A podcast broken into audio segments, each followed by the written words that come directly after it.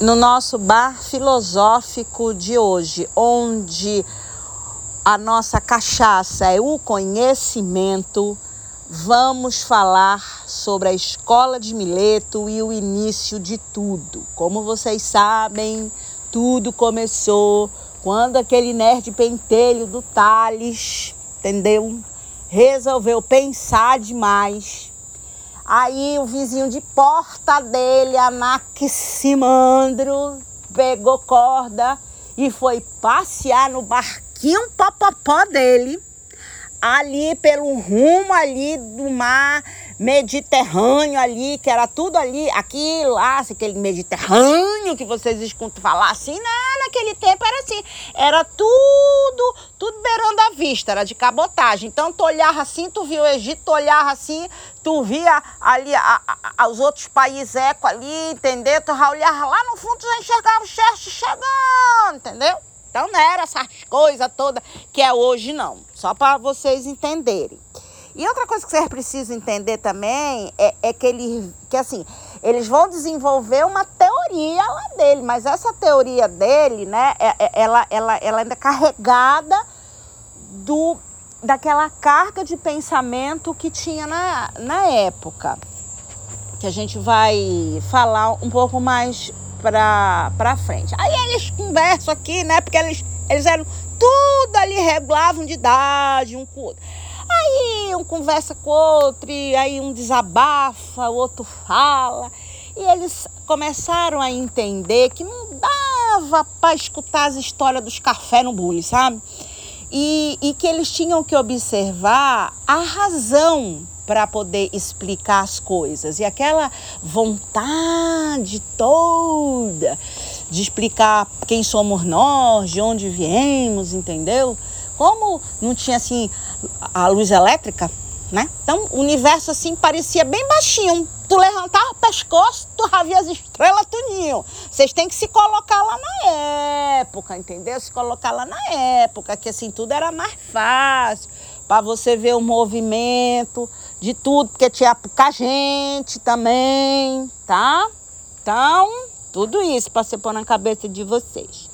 Então eles começaram é, tentar compreender o universo e como ele se desenvolvia através de um único pensamento, tá? Então essa vai ser uma das características do pensamento do, dos físios, principalmente dos primeiros, vai ser o pensamento monista, uma única coisa para resolver a vida de todo mundo. Que, aliás, eu concordo muito com essa história. A gente tinha que ser mais simples, entendeu? A gente foi pensando demais ao longo do caminho. Aí meio que embolou assim o tempo de campo e as teorias lá na. Vocês me entenderam lá da sopa do cara. Bom, enfim. É, seguimos. Tá? Então, é, assim, eu vou explicar para vocês o que foi que eles me explicaram quando eu estava menos boa. Que é sobre o Arche, tá? O Arche ele tem uma, uma regrinha. Quando eles foram desenvolver esses pensamentos, que eles vão basear o pensamento deles na razão, eles vão fazer uma, uma regrinha. Que a regrinha deles é assim: o elemento que eles, que eles vão é, eleger como o, a razão de tudo, né? Ele precisa, ao mesmo tempo, permitir a mudança na aparência das coisas, mas a essência tem que permanecer. Tem que ter um início, um meio e um fim, tá? Aí nós vamos discutir sobre o ser primordial, que lá na frente vocês já ouviram falar e vai ter mais discussão sobre isso. Quando começa esse pensamento deles, era muito simplista, porque até então não se tinha pensamentos elaborados. Então, com a chegada da escrita, da moeda, daquelas coisas todas que o, o pensamento também começa a se desenvolver. Então aí o Tales, tá, com aquela mania dele e, e pela vivência que ele tinha, porque o universo para ele, o universo das coisas que ele conhecia, que ele tinha como pertença, era a água. já que ele era um comerciante e vivia no popopó dele. Então ele vivia pro popopó para baixo para cima e observava a importância da água, não só na vida dele, como na vida das outras pessoas, tá? E ele obedece o princípio da arte. Tá? Mas quando ele fala da água, gente, preste atenção, é o conjunto, ser primordial. A gente vai falar de umidade, dessas coisas todas. É um pensamento mais profundo. Não é a água que a gente bebe da torneira, pelo amor de Deus, né? Tá? Então, assim, que tudo para ele girava em torno da água tanto o nascimento das coisas como a morte, tudo estava ali girando em torno da água, mesmo porque quando a gente nascia, que vinha os bebês saíam, vinha lá cheio d'água, né? Então o povo já, assim, já fazia assim toda uma ideia, toda uma ideia, tá? Bom, é a água tinha para eles diferentes graus de condensação. Então a água evaporava-se sobre a ação do calor, é, precipitando-se, ela condensa-se por causa do fogo, produz a terra e ao mudar tudo à sua volta, gerava o ar. Então, por conta de tudo isso que ele observou, ele elegeu a água como o princípio da físios dele do ser primordial, né? Aí o Anaximandro, né, pegou aquele pensamento dele e falou assim, depois lá, lembra lá do banzeiro que ele pegou, e pegou aquele banzeiro, aquele banzeiro todinho, que tinha aquele movimento tudinho, que tudo ficou girando. Ele falou assim, não, não, não, não, não, não pode ser, não, não é assim. O pensamento começou a ser um pouco mais elaborado. Ele vai elaborando, a partir do pensamento do Tales, ele vai elaborando um pouco mais o pensamento dele, vai refinando o pensamento. E é interessante vocês verem a linha de, a linha de como vai crescendo o pensamento da filosofia. Quando começa com a água, pela própria vivência do Tales, e aí chega o Anaximandro acrescentando mais pensamento, e aqui ele não vai eleger um, um único princípio, ele vai falar para gente que ele não vai, ele não vai falar de um elemento é, físico, ele vai colocar um, um, o ilimitado, o indefinido e o indeterminável. Ele vai, ele vai inserir um pensamento para que outras pessoas trabalhem a, as mudanças infinitas, né? o tempo, todos os processos, que nada se perde e que tudo está ligado a um ciclo de eterna renovação. Tá?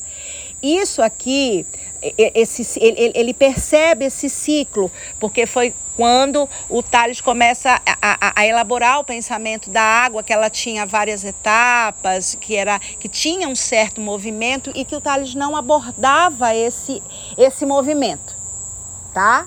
E é quando ele, ele fala, não, mas tem que ter um movimento. E aí, daqui a pouco nós vamos ver que tem outra pessoa que vai pegar esse pensamento e vai desenvolvê-lo melhor ainda.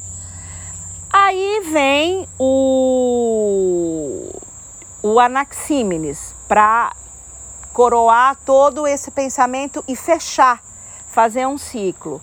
Mas o Anaximandro, ele vai inspirar muita gente lá no futuro, né? Até mesmo o Lavoisier, porque o Lavoisier também vai falar que na natureza nada se perde, nada se cria e tudo se transforma, tá?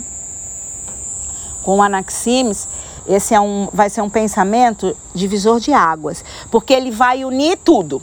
Ele, ele, ele, ele, ele vai pegar o, o, o, o que o, o Anaximandro pensou, vai pegar o que o Tales pensou e vai dizer: não.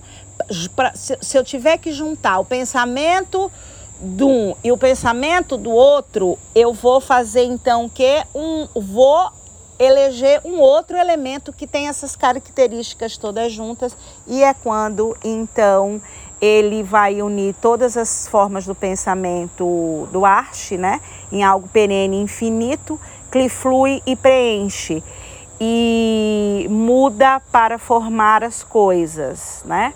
Ele vai ver que tem variação de tensão da origem a todas as coisas, né?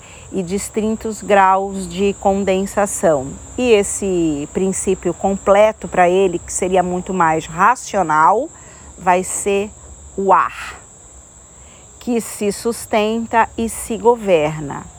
E é o sopro que abarca tudo em perene movimento. É a causa da criação e da destruição através da mudança e densidade, quando ele se condensa em água e quando esse, ele se rarefaz em fogo.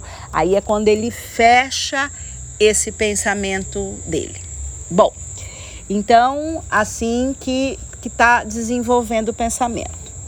É, para o Anaximandro, ele, ele, ele quer meio que eleger o, o fogo também, né?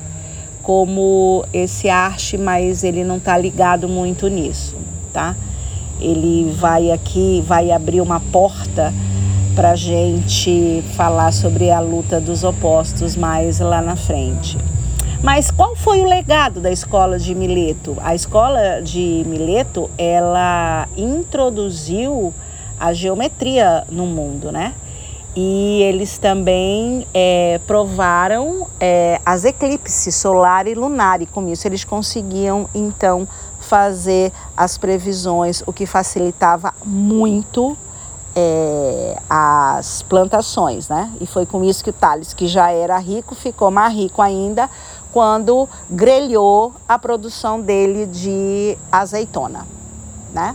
Outra coisa interessante para falar é que esses três eles, eles estão muito próximos ainda do que a gente considerava mito, do que a gente falava de religião, tá? E isso sempre influencia na obra dos físios, porque ainda está muito perto para é, haver grandes mudanças, né? Então, é, antes tinha o Exildo e o Homero, que faziam as suas obras e contavam as histórias do mundo através dos seus mitos por poesia. E é por isso que a gente vê todas as obras deles em forma de poemas, porque eles ainda estavam ligados com este fio que era é, a forma de comunicação através de poesia. E outra coisa é que lá eles estavam muito ligados também com questões da religião pública, tá? Que os deuses eram como forças naturais. Então, nas obras deles, quando você estuda profundamente, você entende que ainda tem muita, muita carga desses deuses como os naturais. Eles não se descolam totalmente. O, o, o pensamento ele vai evoluindo ao, aos poucos e vai se descolando paulatinamente. E a outra coisa eram as condições socioeconômicas, porque começam a ser cidades que, que começam a progredir, né, prosperar, e aí facilita então é, o pensamento. Eu gosto sempre, costumo sempre de dizer que quando você você tem tempo para pensar, você pode ter um ócio produtivo, um ócio criativo. Acho que o Leonardo Boff já dizia isso de alguma maneira, mas é por aí. De repente, quando a gente tem tempo para parar e para pensar sem preocupação, que você tecnicamente está bebendo a sua cachaça lá e pensando na vida, você pode ter, é, desenvolver grandes pensamentos, como fizeram esses três, com a água, o aperon e o ar. E isso tudo aconteceu 600 antes de Cristo. É, agora é, eu vou juntar conforme os estudiosos foram juntando e vou fazer um resumo dessas escolas para poder ficar mais fácil a gente entender a linha do pensamento da Fises e, e perceberem claramente que muita coisa que veio depois, muito depois, elas sim é, ancoraram os seus pensamentos nesses filósofos da físio. É quando você lê as obras com mais atenção, você percebe. Quando você lê Santo Agostinho, no famoso livro 11, você percebe sim a forte influência dos filósofos da físio no pensamento de Santo Agostinho, tá? Bom, é, nós conversamos aqui sobre o início de todo com a escola de Mileto. Espero que assim vocês tenham gostado. Semana que vem a gente volta com mais. Se vocês tiverem alguma pergunta, quiserem questionar alguma coisa, lá no Instagram bar.filosófico a gente responde. Até semana que vem.